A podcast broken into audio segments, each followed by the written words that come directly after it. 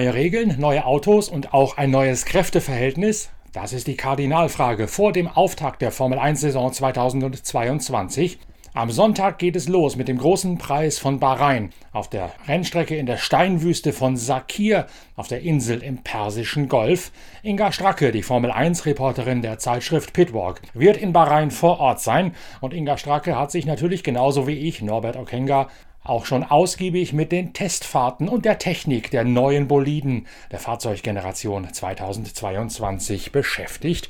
Höchste Zeit also für den ersten Formel 1 Podcast eurer Lieblingszeitschrift Pitwalk. Inga Stracke und ich, Norbert Okenga, nehmen euch mit hinter die Kulissen der Formel 1 und analysieren ausgiebig, wie die Testfahrten gelaufen sind, welches Auto noch welche Probleme hat und wer möglicherweise in Bahrain beim Saisonauftakt als Sieger vom Platz geht. Viel Spaß mit der großen Formel 1 Vorschau von Pitcast, dem Podcast eurer Lieblingszeitschrift Pitwalk.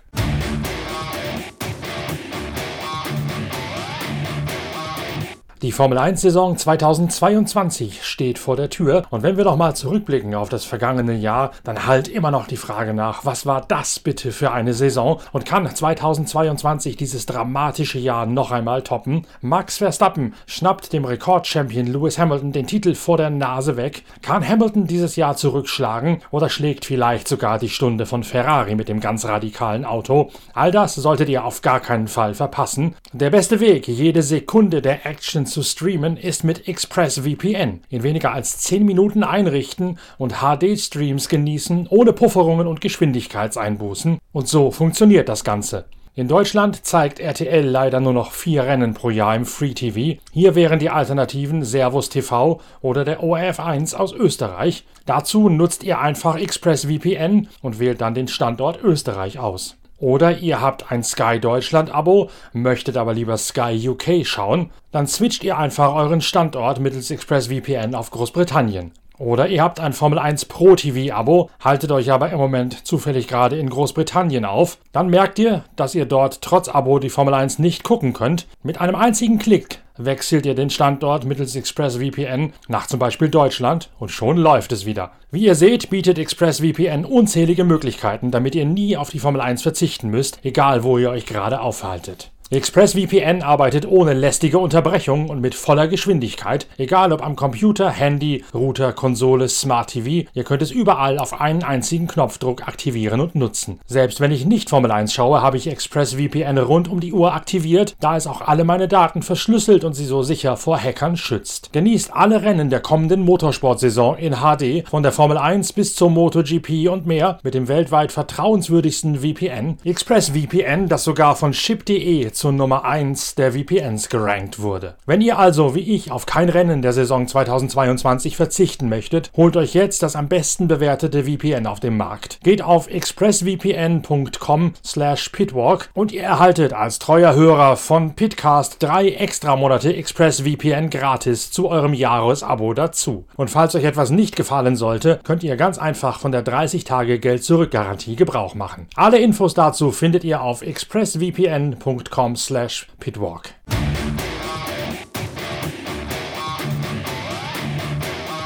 ExpressVPN ist Sponsor dieser Folge von Pitcast, dem Podcast eurer Lieblingszeitschrift Pitwalk. Wenn ihr also, wie wir, auf kein Rennen der Saison 2022 verzichten möchtet, dann holt euch jetzt ExpressVPN. Als Hörer oder Hörerin unseres Podcasts bekommt ihr auf euer Jahresabo noch drei Monate kostenlos obendrauf. Geht dazu einfach auf expressvpn.com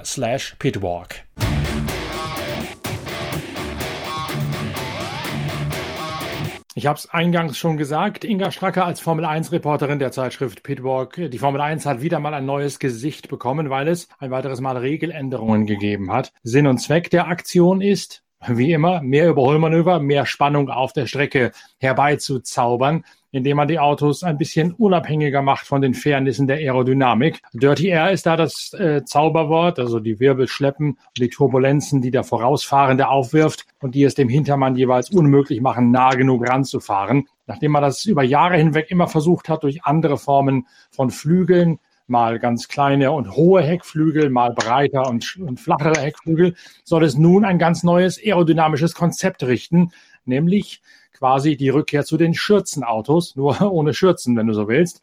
Sie werden jetzt wieder maßgeblich über äh, den Unterboden ihren Anpressdruck generieren. Das taten sie vorher auch schon. Jetzt allerdings ist der Anteil des Downforces, der über die Überströmung der Autos generiert wird, noch einmal deutlich zurückgefahren, weil es mehr Venturi-Kanäle im Unterboden gibt, weil es mehr Konturen und Formen im Unterboden gibt, sodass die Autos buchstäblich wieder auf die Strecke gesaugt werden über den Diffusor und die Kanäle unter dem Unterboden. Und das soll dafür Sorge tragen, dass es in der Zone direkt hinter dem Heckflügel weniger Wirbelschleppen, weniger verwirbelte Luft gibt. In der Tat, aber es gibt auch äh, Kängurus jetzt in der Formel 1 seit neuestem. Erstmal ein gutes neues Jahr. Wir äh, sprechen uns ja jetzt hier im Podcast zum ersten Mal wieder. Und äh, das ist ja auch immer das Schöne, wenn man zum ersten Rennen kommt. Normalerweise Melbourne, was ich sehr liebe, dieses Jahr Bahrain. Ich freue mich drauf, äh, dass ich äh, freue mich drüber, dass ich dabei sein kann. Äh, und normalerweise wünscht man sich tatsächlich auch im März in der Formel 1 noch äh, Happy New Year. Ja. Ob, es, ob es happy wird, wird, werden wir sehen. Aber wenn wir schon nicht in Australien fahren, haben wir doch Kängurus dabei, beziehungsweise das Purposing oder Bouncing, die Autos hüpfen. Ja, pulsieren heißt das im, im Terminus technicus auf Deutsch, ein Phänomen, das äh, kurioserweise gerade für jene Marke nicht neu ist, die jetzt momentan stand nach den ersten Testfahrten am meisten darunter zu leiden scheint, nämlich Mercedes. Denk mal zurück an denkwürdige Einlagen beim 24-Stunden-Rennen von Le Mans, als Mark Webber und Peter Dumbrack abgehoben sind mit ihren GT1-Autos. Oh ja. Etwas Vergleichbareres gab es auch früher schon mal, als sauber Gruppe C-Autos unter Luft gezogen haben und hochgegangen sind. In den 90er Jahren war das, auch sauber Mercedes damals. Da hat sich dieses ganze Unterluftziehen auch dadurch angekündigt, dass sowohl die Sauber als auch die AMG GT1 mit dem Vorderwagen pulsiert haben. Also das, was du Hoppeln genannt hast, genannt hast, dass der Vorderwagen plötzlich angefangen hat, im Wind zu flattern und auf und nieder zu gehen wie so ein Löschblatt, in das wir in der Schule früher runtergepustet haben, wenn wir Langeweile im Chemieunterricht gehabt haben. Das, äh, das machen jetzt diese Formel 1 Autos und das ist sehr kurios, finde ich, dass erstens sich alle darüber wundern, dass das passieren kann. Und zweitens, dass es jetzt ausgerechnet Mercedes ganz augenscheinlich am ärgsten trifft, während Red Bull und auch Ferrari nach den ersten Tests, wo auch deren Autos pulsierten, gehoppelt sind, Lösungen gefunden haben. Mercedes scheint da noch ein bisschen im Nebel zu stochern nach den ersten Testfahrten und beklagt nach wie vor dieses Purposing, also dieses Pulsieren des Autos. Das scheint so, aber ich meine, es gibt ja nicht nur die drei Teams, auch andere haben damit ganz schön zu knabbern. Es ist einfach dieses, wie du schon gesagt hast, dieses Flügelauto, es geht um Anpressdruck und je tiefer dieses Flügelauto liegt, umso mehr Anpressdruck hat es natürlich. Dann saugt es sich aber so an den Boden an, dass es aufsetzt. Da müssen sie wieder aufpassen, dass diese Unterbodenplatte da dann nicht äh, ähm, beschädigt oder abgerieben wird. Aber vor allem reißt dann der Luftstrom ab. Das Auto geht wieder hoch baut sich neu wieder Downforce auf und dann geht es wieder runter. Und deswegen mhm. hoppelt das eben so. Aber ähm, zum Thema Mercedes, da haben, haben die Herren bei Ferrari und auch bei Red Bull ihre eigene Meinung. Zumindest sind jetzt im Saison vor, in, in der Saisonvorschau Max Verstappen und Carlos Sainz einst mal ähm, Teamkollegen bei damals noch Toro Rosso genannt, ähm, bei dem Team, das damals noch Toro Rosso hieß. Die sind sich einig, die sagen, das, was Mercedes erzählt und vor allen Dingen, was jetzt hier der neue, neue Mercedes-Fahrer George Russell erzählt, dass sie sich solche Sorgen machen, ist alles Käse. Lass doch mal reinschauen ins Kräfteverhältnis. Es gab Testfahrten in Barcelona und es gab Testfahrten in Bahrain, da wo jetzt auch nächstes Wochenende das erste Rennen stattfindet. Zuerst einmal hat man in Barcelona nur bei wenigen Teams das gesehen, was man in Bahrain gesehen hat, nämlich die letzte Ausbaustufe. Da sind einige, notabene vor allen Dingen Mercedes und Red Bull, mit völlig neuen Seitenkästen gekommen, die in der Form beim ersten Test und das recht bei der Präsentation noch nicht an den Autos gewesen sind. Also die Erkenntnis von Barcelona war vor allen Dingen, glaube ich, diese Autos pulsieren. Wir müssen was machen. Wir müssen aber warten, wie sich die finale aerodynamische Konfiguration mit den Seitenkästen dann auch tatsächlich auswirkt. Und das hat man erst gesehen beim letzten Test in Bahrain. Und da scheint das Kräfteverhältnis ja so zu sein. Erster Red Bull, zweiter Ferrari, dritter mit Respektabstand schon Mercedes. Oder was ergeben deine Recherchen? Das ist ja bei den Tests nicht immer so einfach, da tatsächlich äh, an die Informationen zu kommen, die du brauchst, um da belastbare Hochrechnungen äh, vorzutragen. Man muss ja immer seine Quellen haben, die einem sagen, wer wann mit wie viel Benzin an Bord gefahren ist, wer wann nicht gesandbagged, also nicht getrickst hat, sondern wirklich mal volle Lotte gefahren ist. Und ich weiß aus eigener Erfahrung, da gibt's viel Stochern im Nebel und man weiß, wen man anrufen kann, der einem ein bisschen tatsächlich die Wahrheit erzählt. Und mein Bild ist zumindest, also erster Red Bull, zweiter Ferrari, dritter Mercedes. Naja, wenn man jetzt sich die Zeiten anschaut, gerade mal, ich nehme einfach nur jetzt ähm, exemplarisch den letzten Tag des Tests in Bahrain. Lassen wir mal Barcelona hin, äh, mal beiseite gestellt. Da haben sie wirklich alle noch ausprobiert, wie du sagst. Ähm, der Mercedes sah schon deutlich anders aus, als er zum zweiten Test ankam. Aber letztes Testergebnis des letzten Tages in Bahrain, wo ja dann auch der erste Grand Prix stattfindet, Max Verstappen, Charles Leclerc, also Red Bull vor Ferrari, dann schon Fernando Alonso im Alpine und vierter George Russell im Mercedes. Äh, sein Vorgänger bei Mercedes, Valtteri Bottas im Alfa Romeo Ferrari auf Platz fünf. Also mm, so, wenn man das jetzt so anschaut, ist Mercedes nicht ganz abgeschlagen. Was ich ganz interessant finde, nehmen wir uns mal die Zeit von Max Verstappen an diesem letzten Tag. Das war 1,31,720. Und dann nehmen wir mal die Zeit ähm, der Pole Position im vergangenen Jahr in Bahrain. Das war 1,28,997. Kann man also erstmal gar nicht so vergleichen. Wenn wir vielleicht das ähm, erste freie Training in Bahrain zum Grand Prix nehmen, das war 1,31,394. Also wenn wir jetzt davon ausgehen, dass die bei den Tests eben noch nicht alles auf den, äh, auf den Teller gelegt haben, noch nicht alles gezeigt haben, was ja meistens der Fall ist, dann ist da noch ein bisschen Spielraum. Was haben denn die Fahrer bis jetzt zum Besten gegeben, Inga? Du hast dir ja das Ganze angehört aus der Ferne bei den digitalen Vorstellungen und auch schon mit den ersten Fahrern gesprochen nach den Tests in irgendwelchen digitalen Videorunden. Eine große Frage für mich ist, findet Sebastian Vettel nochmal zu alter Form zurück? Hilft dem dieses äh, Konzept des, äh, des Downforce, des Schürzenautos quasi? Oder ist das auf Sand gebaut? Viele sagen ja nun, das bringt Sebastian Vettel richtig nach vorne, weil die Autos mehr Abtrieb haben. Äh, sieht er das auch so? Ich bin da ein bisschen skeptisch, ehrlich gesagt. Was sagt er? Ja, also wir haben ihn tatsächlich gefragt, wie das denn ist mit den Autos, die ja jetzt tatsächlich diesen, ja, die neue Generation der Autos mit dem Ground-Effekt, äh, dieses, dieses Schlagwort, ihm mehr entgegenkommt. Und ähm, er ist sich da noch nicht ganz sicher. Aber ich glaube, er ist ganz zuversichtlich. Hören wir mal rein, was er gesagt hat. Äh, Im Simulator ist es ähm, sehr schwer, ähm, sage ich mal, echt ein, wirkliches Gespür dafür zu bekommen. Äh, es ist doch noch ein bisschen zu weit weg. Ähm, und äh, manche Dinge, glaube ich, werden sich nie ersetzen lassen. Ich glaube, gerade die Reifen, wie genau die Reifen sich anfühlen und wie die Reifen reagieren, ähm, hat ja doch einen, einen, sehr großen Einfluss darauf, äh, wie man fährt, wie man die Kurve attackiert. Ähm, und äh, äh, das Reifenmodell, vor allem wenn man die Reifen noch nicht so gut kennt. Äh, ich glaube, die, die äh, 13 Zoll Räder und Reifen in der Hinsicht haben damit hatten wir viel mehr Erfahrung, viel mehr Daten, die wir dann äh, mit einfließen lassen konnten. Jetzt steht man noch so ein bisschen vor dem Ungewissen. Also äh, ich glaube, zu erwarten ist, dass die Autos auf der Geraden schneller sein werden. Zu erwarten ist, dass äh, ja es sehr geschwindigkeitsabhängig ist. Heißt, in äh, schnellen Kurven, glaube ich, werden wir sehr viel Abtrieb haben, in langsamen Kurven weniger. Ähm, wie das dann in Kombination ist mit den Reifen, wie sich das anfühlen wird auf der Strecke, ob, wie die Autos zu fahren sind, weiß ich nicht, lässt sich im Moment ein bisschen nur erahnen, ja, dass die Reifen ein bisschen das Fahrverhalten ändern und dass ähm, ja, der Grenzbereich in der Hinsicht nicht so äh, nicht so breit ist, dass es mehr wie auf einer, mitten auf einer scharfen Kante ist, also wenn der Grip abreißt, dass, äh, dass man dann schneller ähm, rutscht oder schneller das Auto in dem Sinne verliert, ähm, dass es mehr Zeit kostet, das Auto abzufangen.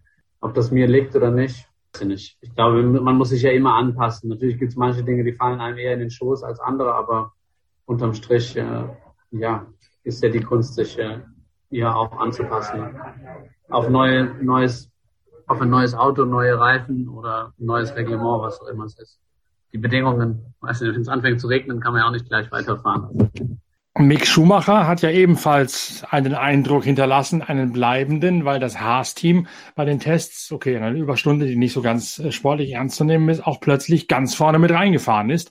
Ist davon auszugehen, dass Mick Schumacher tatsächlich, naja, um Siege mitkämpfen wäre vielleicht noch ein bisschen vermessen, aber tatsächlich um die vorderen Punkteränge mitkämpfen kann. Was sagt der gute Mick? Also auch Mick äh, spricht übrigens, sprach zu uns zum Thema Fahrstil umstellen. Das hat Mick gesagt. Naja, ich glaube, äh, ja, wir müssen uns umgewöhnen, aber dadurch, dass ich halt doch recht viele Autos fahre und das quasi gang und gäbe ist, sich umzustellen und, und neu anzupassen, war das jetzt keine große Herausforderung für mich. Ähm, natürlich ist es äh, anders zu letzten Jahr, aber im Endeffekt ähm, versuche ich gar nicht groß drauf einzugehen, wie es letztes Jahr war, sondern mehr einfach zu schauen, was brauche ich von diesem jährigen Auto, um schnell zu fahren. Und ähm, ja, dementsprechend, ja, wie gesagt, mit dem Gewicht gibt es Veränderungen. Ähm, man fährt die Kurve anders, man bremst das früher. Ähm, aber dennoch fühlt sich das Auto sehr schön an und ich glaube, dass wenn wir dieses Bouncing wegkriegen, ähm, dass es dann auch eigentlich von der Reliabilität her auch passen sollte. Und er hat uns auch noch verraten, ähm, dass ja das ganze Thema Reifen, Reifentemperatur auch noch ein Unterschied ist. Und ähm, ja, hören wir mal rein, was er dazu gesagt hat. Ja, ist ein gutes Stück anders. Wir sind ja auch von der äh, Blankets-Temperatur her runtergegangen, ähm, was natürlich ein großer, ähm, eine große Veränderung halt bringt. Ähm, ich glaube, dass wir viel mehr das sehen werden, dass Leute eine Aufwärmrunde fahren werden dieses Jahr. Also das wir wahrscheinlich nicht aus der Box raus direkt schnell fahren können. Aber im Endeffekt müssen wir auch abwarten, wie es dann bei Reihen sein wird. Aber ja, ich glaube, dass ähm, es ein großer Unterschied ist zu letztem Jahr, aber nichts, woran wir uns nicht gewöhnen können und äh, wo das Auto auch nicht drauf eingestellt ist. Ein also, Thema, was ich ja eingangs gesagt habe, ist, äh, die Fahrer sollen dem Vordermann dichter auffahren können, um sich so in eine Position zu bringen, zum Angriff zu blasen, was man, wenn man das heutzutage in, der, in dem Gesamtkontext noch so sagen darf. Also zum Überholen anzusetzen, sagen wir mal lieber. Und äh, dazu müssen sie halt direkt unter den Heckflügel, direkt ans Getriebe des Vordermannes fahren können.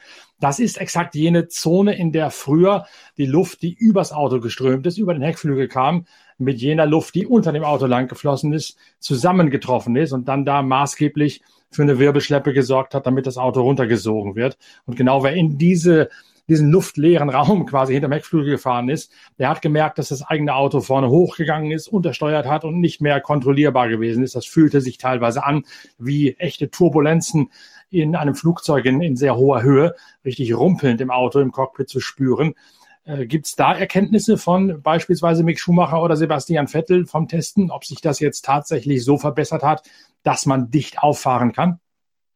Also Mick sagt, er könne uns das erst erzählen, wenn er wirklich tatsächlich hinter mehreren Autos hergefahren ist. Er hofft, dass das in Bahrain eben zum Saisonauftakt nicht wieder 18 oder 19 sein werden. Er hat ja auch schon so, so ein bisschen Respekt jetzt vor seinem Teamkollegen. Vergangenes Jahr hat er Nikita Mazepin als Teamkollegen, den hat er das ganze Jahr eigentlich, kann man sagen, gut im Griff gehabt. Jetzt hat er den Haas-Rückkehrer Kevin Magnussen als Teamkollegen. Und äh, Mick sagt selber auch, er glaubt schon, dass das für ihn schon gut ist, weil er jetzt jemand eben neben sich hat, an dem er sich messen kann, an dem er sich selber aber auch einschätzen kann. Nichtsdestotrotz sagt er aber auch, dass, äh, ja, dass das auch nicht ganz einfach werden wird. Also in, in Potenzial in die Punkte zu fahren, er hofft, dass regelmäßig Punkte drin sind. Das Auto, das für am meisten Gesprächsstoff gesorgt hat, war der Silberpfeil mit den Seitenkästen, die so ein bisschen aussehen wie geschmolzene Kerzen, also fast nicht mehr vorhanden sind, dann am Auto runtergetropft und mit äh, Außenspiegeln, die seitlich ausgestellt sind an einer Stelle, wo man normalerweise keine Flügel und keine äh, flügelähnlichen Gestelle, sage ich mal, hinhängen darf. Haben wir ein neues Silberpfeilgate haben wir einen neuen Geist des Reglements, der be äh, beschworen werden musste, wie damals beim Doppeldiffusor, dass man etwas macht, was zwar nicht ausdrücklich verboten ist, aber trotzdem nicht im Sinn des Erfinders ist? Also es gab natürlich gleich äh, hier und da ähm, erstmal hinter der Hand, dann aber auch ganz offensichtlich und ganz offenkundig ähm, Zweifel an dem Ganzen. Ich bin mir sicher, dass vor allem Red Bull da auch ähm, gehörig nachgefragt hat und äh, dann ging es ja auch um die Spiegel. Also das, ähm, das ist aber normal. Das ist normal, dass jeder mit irgendwas kommt, wo die anderen dann sagen, ah, ob das so legal ist und wir werden mal gucken, was man da machen kann. Und dann wird hinterfragt und wird ge ge geschaut. Und ähm, also wie gesagt, ähm, zu, zunächst ähm, sagte Christian Horner schon, das neue Mercedes-Design sei illegal. Aber jetzt sagte er dann eben, hat er ein bisschen zurückgerudert und gesagt, wenn die FIA das eben okay gegeben hat, dann äh, wird das schon so okay sein. Ja. Im Mercedes sitzt auch tatsächlich wieder Lewis Hamilton, nachdem der irgendwie den ganzen Winter auf Tauchstation gewesen ist. Du hast mit äh, Toto Wolf, dem Mercedes-Teamchef, gesprochen.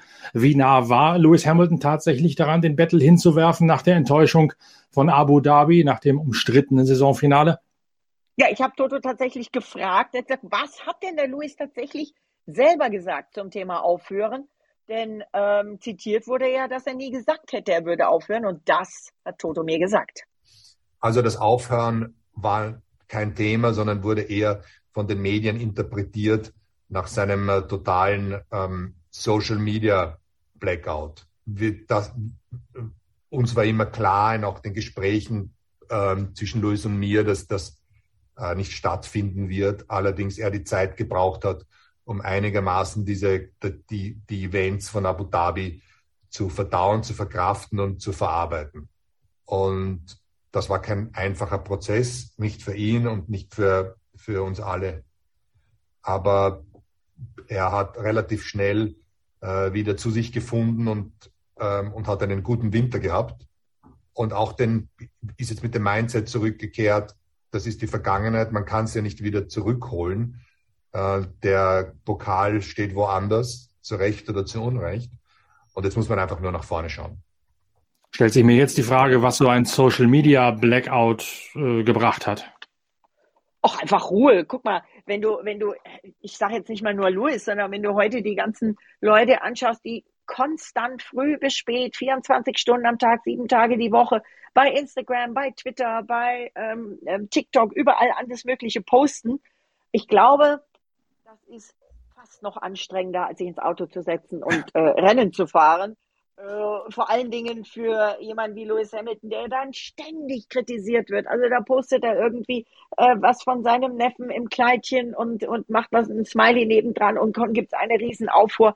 Ich glaube, der hat einfach mal Ruhe gebraucht. Und gönnen wir sie ihm doch. Er hat sich ja auch jetzt was Neues überlegt. Er wird nicht mehr nur Lewis Hamilton heißen, er, nennt, er ändert seinen Namen. Und zwar nicht, weil er geheiratet hätte. Nein, aber er gibt sich jetzt einen Doppelnamen. Er ist nämlich ganz mega stolz auf seine Familie, nämlich nicht nur auf seinen Papa Anthony Hamilton, sondern auch auf seine Mutter, nämlich Carmen Larbalestier. Ich hoffe, ich habe das jetzt richtig ausgesprochen, wobei sie ist Engländerin, also muss ich vielleicht den französischen Namen eher englisch aussprechen. Auf jeden Fall will Louis jetzt also Hamilton Larbalestier oder Balestier oder Larbalestier Hamilton heißen. Und ich äh, werde jetzt noch ihn fragen, wie man das ausspricht. Hoffentlich reicht der Platz auf der Autoflanke, um den Doppelnamen darauf zu kleben. Ja, ja, aber zunächst hat er natürlich ähm, nicht das Problem, dass äh, Max Verstappen hat, wobei für, für, für Verstappen ist das ja ein Luxusproblem. Hamilton behält seine 44, wie immer, aber Max Verstappen, der hat sich tatsächlich die Eins genommen und kann jetzt jede Menge neue Kappen verkaufen. Aber Lewis Hamilton, und jetzt möge man eine kleine Ironie mithören, bitte. Äh, Lewis Hamilton mit dem riesigen Aufkleber, den er jetzt braucht mit seinem Doppelnamen, trägt noch zu einem weiteren Problem mit bei, dass der Mercedes hat zu Beginn dieser Saison, nämlich, dass er eines jener Autos ist, die übergewichtig geworden sind durch die neue Technik. Fast alle, außer dem äh, Sauber, also dem Alfa Romeo erstaunlicherweise, haben ordentlich Pfunde auf die Hüften bekommen, sind also gut über den Winter gekommen mit ihren Autos. Und der Mercedes ist ohnehin schon zu schwer, als dass man äh, viel mit den Ballastgewichten spielen könnte, wie das in der Vergangenheit immer als wichtiges Abstimmungstool der Fall gewesen wäre. Mercedes zu schwer, Ferrari zu moppelig, Red Bull zu moppelig. Und jetzt klebt Lewis Hamilton da noch einen so langen Aufkleber drauf, der nochmal mehr oben drauf bringt. Ja, also ich glaube, vielleicht, vielleicht bleibt er mit dem Aufkleber bei Hamilton. Wir werden sehen. Ich werde es dir berichten. Ich werde ähm, am Wochenende bei Mercedes mal ähm, auf die Autos spitzeln.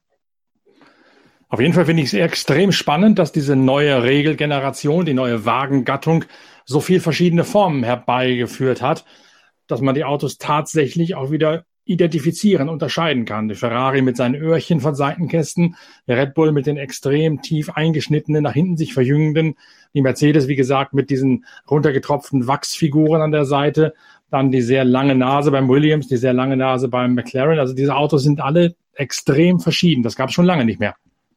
Ja, also die Ferrari-Nase ist wirklich, glaube ich, so schlank wie keine andere. Da würde der Doppelnamen vielleicht einmal rundrum gewickelt äh, drauf passen, wenn Herr Hamilton mit Doppelnamen dort fahren würde. Viele Konjunktivs hier eingeschoben. Aber ich finde es spannend, ich finde es super spannend und ich äh, finde es auch klasse, dass sich, obwohl dieses neue Regelwerk so eingeschränkt ja schon eigentlich ist, die ganzen Teams mit ihren mega schlauen Köpfen in den Ingenieursbüros trotz Budget Cap sich so viel haben ausdenken können. Wenn wir den Haas nehmen, die haben ja zwei Jahre Zeit gehabt. Die haben ja das ganze vergangene Jahr äh, bereits, oder sagen wir mal, die haben ein ganzes mehr, mehr als die anderen wahrscheinlich Zeit gehabt, weil sie ja das gesamte vergangene Jahr nur am diesjährigen Auto gearbeitet haben. Ferrari ja eigentlich auch. Die haben ja auch das letzte Jahr ziemlich schnell abgeschrieben. Die haben zwar mal wieder Updates gebracht, aber sie haben sich doch sehr auf das Jahr 2022 konzentriert. Und das scheint jetzt der Lohn dafür zu sein, dass äh, mit Carlos Sainz und Charles Leclerc da offensichtlich zwei Ferraristi zum ersten Mal seit langer Zeit wieder realistisch um den Titel kämpfen können. Ja, äh, also es wird spannend werden, da bin ich mir ganz sicher, wenn man Experten wie Martin Brundle nimmt der sagt zum Beispiel, dass er auch McLaren zutraut, vorne dabei zu sein oder ihr Potenzial optimal auszuschöpfen. Und er hat natürlich auch Ferrari auf der Rechnung. Aber er sagt, äh, Andreas Seidel, äh, ein weiterer deutscher Teamchef, äh, hat, äh, weiß definitiv, wo es, äh, wo es lang geht und was man, was man erreichen kann und was zu tun ist. Und Brundle setzt also unter anderem auch auf McLaren. McLaren kämpft allerdings bei den Tests noch mit Bremsproblemen, nicht? Ja, wobei, wie gesagt, die Tests sind Tests und wenn es dann zum Rennen geht, ist was anderes. Ähm, wer in, für, meiner Meinung nach für, für den Schönheitswettbewerb auch noch definitiv mit dran steht, ist die, ähm, das französische Team, äh, der Alpine. Sieht wirklich schön aus und er fährt ja bei den ersten beiden Rennen auch noch im BWT Pink, komplett in Pink. Und äh, das äh, wird mit Sicherheit ein, ein, eine, Augen, eine Augenweide. Da sollten wir gleich mal einhaken auf das BBT-Thema und deine Aktion oder unsere gemeinsame Aktion mit der Zeitschrift Pitwalk noch schnell zu sprechen kommen. Spenden für die Make-A-Wish Foundation. Wer da entsprechend spendet, wie es geht, steht in Ausgabe 64 der Zeitschrift Pitwalk. Wer da entsprechend spendet und seine Spendenquittung oder seinen Spendennachweis als Kontoauszug Screenshot uns an verlag.pitwalk.de schickt, der kann was Tolles gewinnen. Das äh, finde ich auch eine ganz, ganz große Sache. Vielen Dank, dass du da auch meine meine Initiative für die Make-A-Wish Foundation unterstützt. Es gibt unter anderem die Formel 1 Trinkflaschen zu gewinnen, so wie sie auch, die, ich nehme mal an, dann auch äh, Ex-Weltmeister Fernando Alonso benutzen wird. Es gibt äh, Kappen und äh, auch Wasserfilter, die äh, sehr viel Plastikflaschen eliminieren. Das ist ja das Ziel eben auch dieser ganzen Initiative, dieser Nachhaltigkeitsgeschichte der Formel 1 und BWT, dass man einfach die Menge an Plastikflaschen nicht nur drastisch reduziert, sondern irgendwann auch mal eliminiert. Also du kannst dir sicher sein, ich äh, steige mit meiner wieder aufbefüllbaren, auffüllbaren Flasche ins äh, Flugzeug und werde auch da keine zusätzlichen Plastikflaschen benutzen. Und eben diese Trinkflasche, an der zuletzt Sebastian Vettel und nun also Fernando Alonso sich laben im Fahrerlager, die gibt's zu gewinnen bei der Zeitschrift Pitwalk, wenn man spendet an die Aktion, die wir in F64 dargelegt haben. Und wenn man uns an verlag.pitwalk.de seine Spendenquittung oder seinen Kontoauszug als Screenshot rüberschickt, dann geht's automatisch in die Verlosung für diese Trinkflasche aus dem Formel 1 Fahrerlager hinein. Das sei noch schnell gesagt, aber ein weiteres Team, was ich in Sachen Schönheitspreis ganz vorne drauf habe, ist der Williams. Das ist, finde ich, ist ein sehr gelungenes Auto von der reinen Optik her. Was sagt der deutsche Teamchef Jost Capito? Schönheit allein genügt meist ja nicht. Das ist in der Tat so. Schönheit allein genügt meist nicht, aber ich stimme dir zu. Ich finde aber auch den äh, Schweizer Alfa Romeo Sauber sehr schön, auch ähm, wirklich gelungen. Aber mit Just Capito habe ich in der Tat gesprochen. An der Sauber, am Sauberwerk bin ich vorbeigefahren, aber die haben intensiv gearbeitet. Und als ich dort vorbeigefahren bin, weil ich einen Termin beim Schweizer Radio hatte, waren die beim Testen, also konnte ich mir die Autos nicht live in der Fabrik anschauen. Aber wie gesagt, mit Jost Capito habe ich gesprochen und äh, das sind seine Erwartungen für Williams, für die Fans, ja und auch für uns. Also so wie es jetzt aussieht, können sich die Fans auf noch ein engeres Feld freuen. Ich weiß nicht, ob da jetzt starke Überraschungen oder starke Veränderungen kommen. Ich meine, ein gutes Team ist ein gutes Team Und äh, ich glaube, wenn man letztes Jahr ein Top-Auto hatte, ist es auch äh, wahrscheinlich ein Top-Auto nach einem neuen Reglement zu machen, als wenn man von einem Auto kommt, das eben nicht so gut war. Äh, da, aber ich glaube, das Reglement ermöglicht, dass die Teams enger zusammenliegen. Und wenn die Teams enger zusammenliegen, dann kommt es nicht mehr nur so aufs Auto an, sondern dann kann der Fahrer ja auch mehr tun, wenn die Autos näher beieinander sind. Und ich glaube, daher kommen, können ein paar Überraschungen kommen. Ich glaube, gibt eine sehr spannende Saison für die Fans. Gespannt bin ich, wie das Ganze sich jetzt technisch aussortiert. Zum einen natürlich, wer es schafft, dieses Pulsieren, dieses Purpoising in den Griff zu kriegen, was äh, einen großen, großen Rattenschwanz an Problemen nach sich ziehen kann, Inga, wenn das weiterhin die Autos durchschüttelt.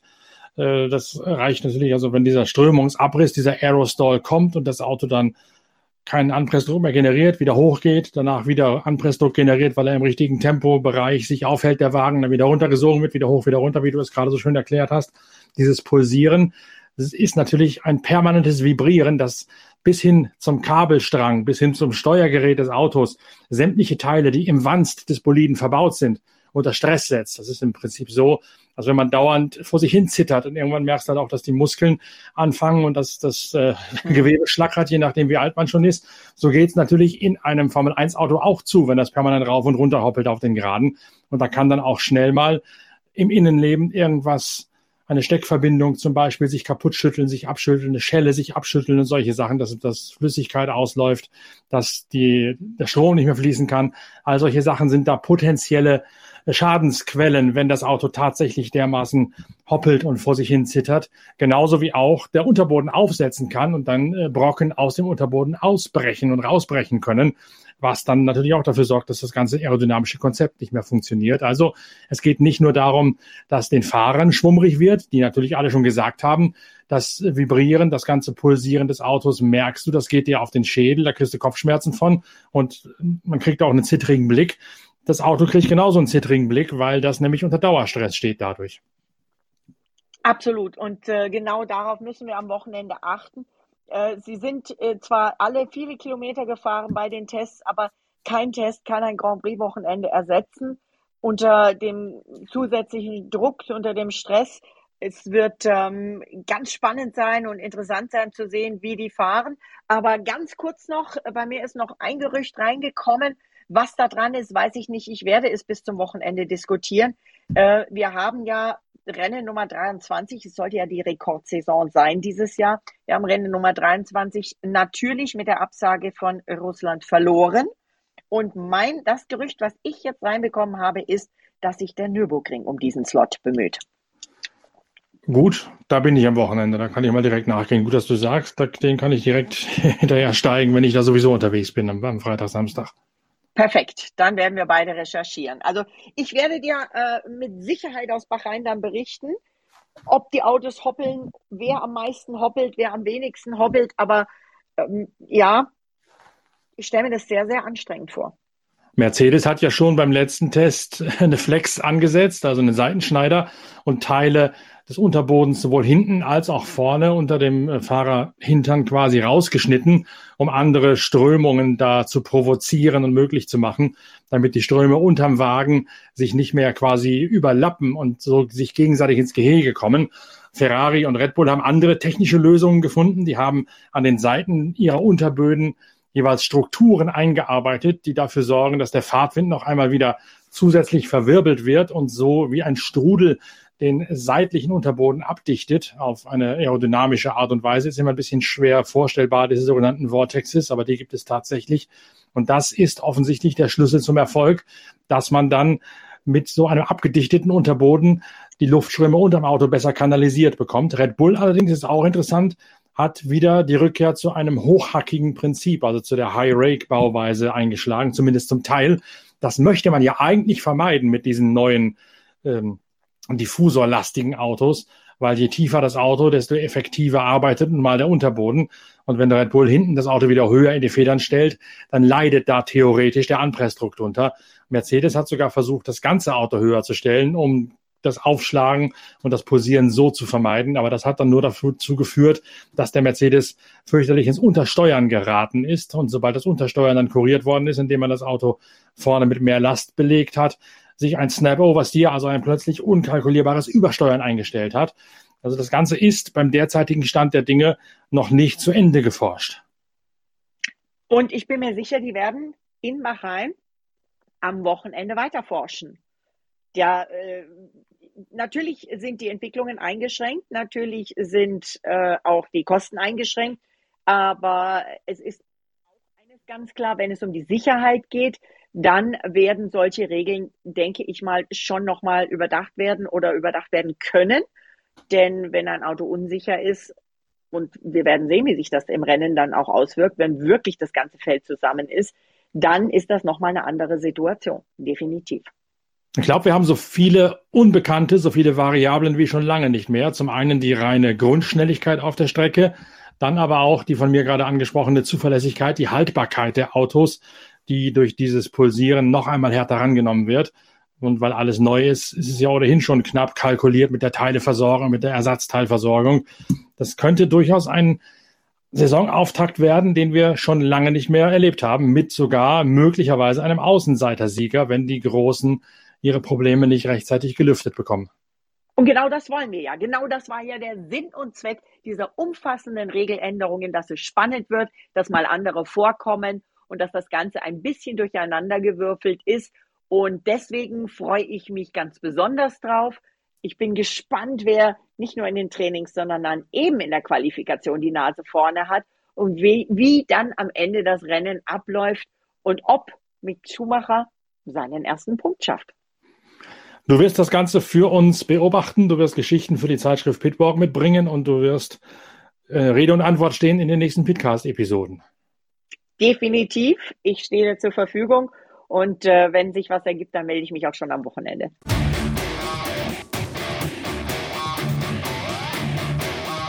Na also, nichts Genaues weiß man nicht. Vom erfolgreichen Einstand des Titelverteidigers bis hin zu einem Überraschungs- und Außenseitersieg scheint alles möglich vor dem Saisonauftakt der Formel 1 in Bahrain im Nahen Osten. Genau das macht diese Saison so unglaublich reizvoll, dass man das Rennen auf keinen Fall verpassen sollte. Wir sind natürlich auf allen Kanälen der Pitwalk Collection wieder für euch da. Hinter den Kulissen arbeiten wir schon an einer großen Analyse der neuen Formel 1 Saison mit Ingenieurs-Insiderwissen, das ihr so nur in Pitwalk, der größten Motor Motorsportzeitschrift im deutschsprachigen Raum werdet lesen können. Dazu gibt es Podcasts und auch die Videokonferenzen mit Lukas Luhr, Timo Rumpfkeil, Inga Stracke und mir, Norbert Okenga, sind wieder fester Bestandteil unserer Formel 1 Berichterstattung der neuen Saison 2022. Ich freue mich, mit euch zusammen dieses Rennjahr erleben zu dürfen. Neben der Formel 1 steht natürlich an diesem Wochenende auch Super Sebring auf dem Programm, sprich der Auftakt der Sportwagen-Weltmeisterschaft auf der Langstrecke. Und da haben wir ja auch bereits das Ohr am Gleis